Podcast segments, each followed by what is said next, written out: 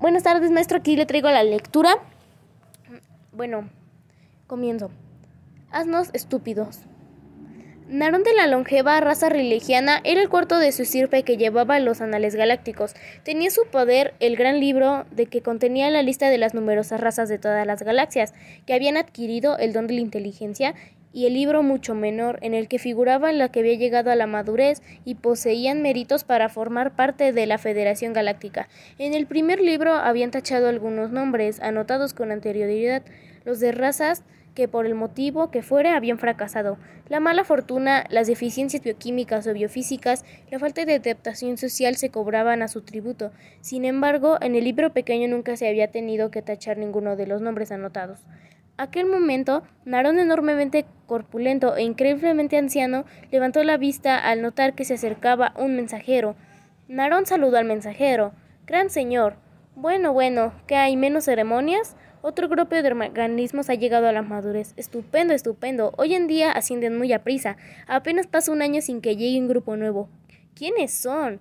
El mensajero dio el número de cable a la galaxia y a las coordenadas del mundo en cuestión. Así Ah, sí, dijo Narón, lo conozco, y con buena letra cursiva anotó el dato en el primer libro, trasladando luego el nombre del planeta al segundo. Utilizaba, como de costumbre, el nombre bajo la cual era conocido el planeta, por la fracción más numerosa de sus propios habitantes. Escribió, pues, la Tierra. Estas criaturas nuevas, dijo luego, han establecido un récord. Ningún otro grupo ha pasado tan rápidamente de la inteligencia a la madurez. No será una equivocación, espero. De ningún modo, señor, respondió el mensajero. Han llegado al conocimiento de la energía termonuclear. ¿No es cierto? Sí, señor.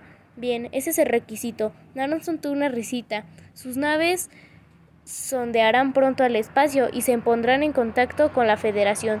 En realidad, señor, dijo el mensajero con renuencia, los observadores nos comunican que todavía no han penetrado en el espacio. Naron se quedó atónito. Ni por poco ni por mucho. ¿No tienen siquiera una situación espacial? Todavía no, señor, pero si posee la energía termonuclear, ¿dónde realizan las pruebas y las explosiones? En su propio planeta, señor. Narón se irgirió en sus seis metros de estatura y tronó. En su propio planeta. Sí, señor.